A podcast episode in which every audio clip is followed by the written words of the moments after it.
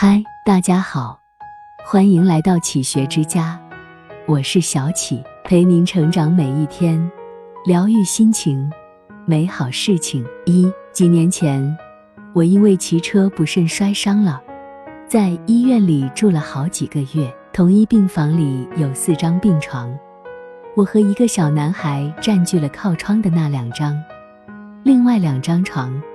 有一张属于一位小姑娘，小姑娘脸色苍白，很少说话，长时间半睡半醒的眨闭着眼睛。她身体越来越差，刚来的时候还能扶着墙壁走几步，后来只能躺在床上。我知道，那小姑娘是外县人，父母离异了，她随母亲来到这个县城打工，想不到一场突然车祸变故。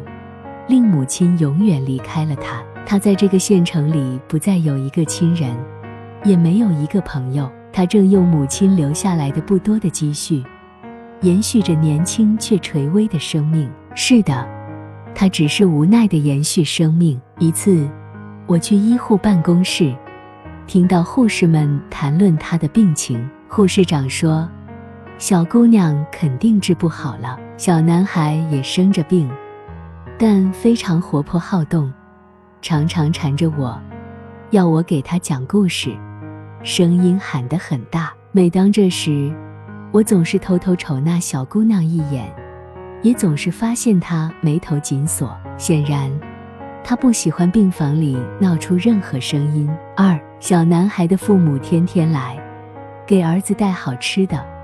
带图书和变形金刚，小男孩大大方方地把这些东西分给我们，当然也包括给小姑娘一份。如果小姑娘闭着眼睛假装睡着，他就把东西堆放在她的床头，然后冲我们做鬼脸。一次，我去医院外面买报纸，看见小男孩的父亲抱着头蹲在路边哭，我一连问了他好几遍。他才说儿子患上绝症，大夫说他儿子活不过这个冬天。一个病房里摆着四张病床，躺着四个病人，却有两个病人即将死去，并且都是花一样的少年。我心情十分压抑，一切都是从那个下午开始改变的。小男孩又一次抱着一堆东西送到小姑娘的床头，姑娘心情好一些了。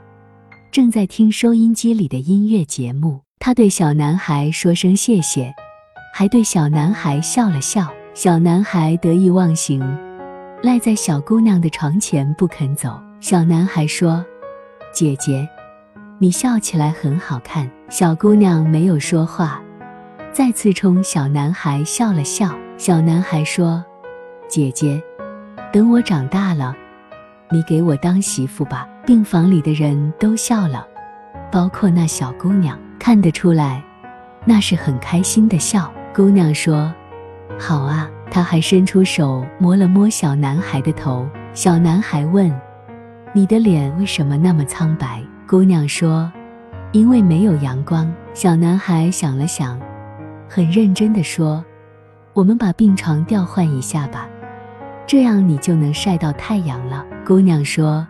这可不行，你也得晒太阳。小男孩仔细地想了想，拍拍脑袋，认真地说：“有了，我让阳光拐个弯吧。”所有的人都认为小男孩在开他那个年龄所特有的玩笑，包括我。我想，也应该包括那小姑娘。可是，小男孩真的让阳光拐了个弯。三，小男孩找来一面镜子。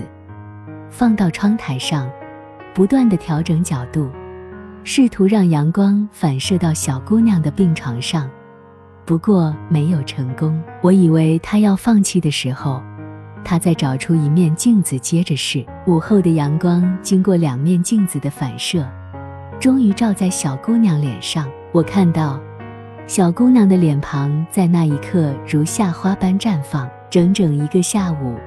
小姑娘静静地享受那缕阳光，虽然还是闭着眼睛，却不断有泪水从眼角淌出。她试图擦去，却总也擦不干。从那以后，小男孩起床后做的第一件事，就是仔仔细细地擦拭那两面镜子，然后调整角度，将清晨的第一缕阳光洒在小姑娘的病床上。而此时，小姑娘早就在等待阳光了。她浅笑着，有时将阳光捧在手上，有时把阳光涂在额头。她给小男孩讲玫瑰和蜗牛的故事。给他折小青蛙和千纸鹤。慢慢的，小姑娘的脸不再苍白，有了阳光的颜色。有时，小男孩会跟小姑娘调皮，故意把阳光反射到墙上，照在小姑娘抓不到的高度。小姑娘会撑起身体，努力把手向上伸。靠近那阳光，小男孩总是在小姑娘想放弃的时候，把阳光移下来，移到她手上或身上。那段时间，病房里总响起他们的笑声。四，还记得医生惊愕的表情。每天医生为他们检查完身体，都会惊喜地说：“又好些了。”是的，小男孩与小姑娘身体都在康复，这简直是奇迹。我出院的时候，小姑娘已经可以下地行走了。她和小男孩手牵手一起送我，两人的脸庞沐浴在金色的阳光下，那是两张快乐并健康的脸。几年后，我见过那小姑娘，当然她没有给那个男孩当媳妇。她说，她每天都在感谢那个善意的玩笑。说这些的时候，她刚出嫁。浑身散发着新娘独有的幸福芳香。她说：“是那个小男孩和那缕阳光救活了她。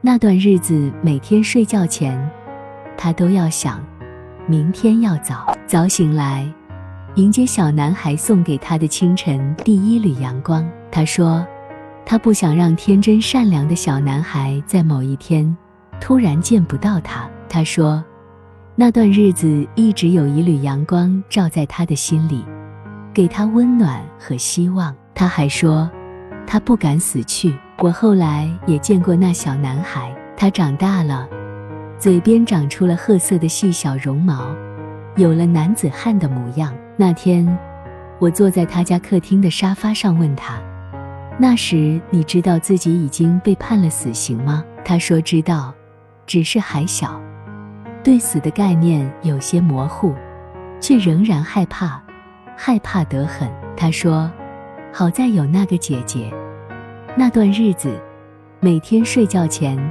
他都要想，明天一定要早早起床，让清晨阳光拐个弯，照在姐姐的脸上，因为她还要当我媳妇呢。说到这里，男孩笑了。露出纯洁羞涩的表情，不过是一束阳光，却让奇迹发生了。我想，每个人的心里都有这样一束温暖的阳光。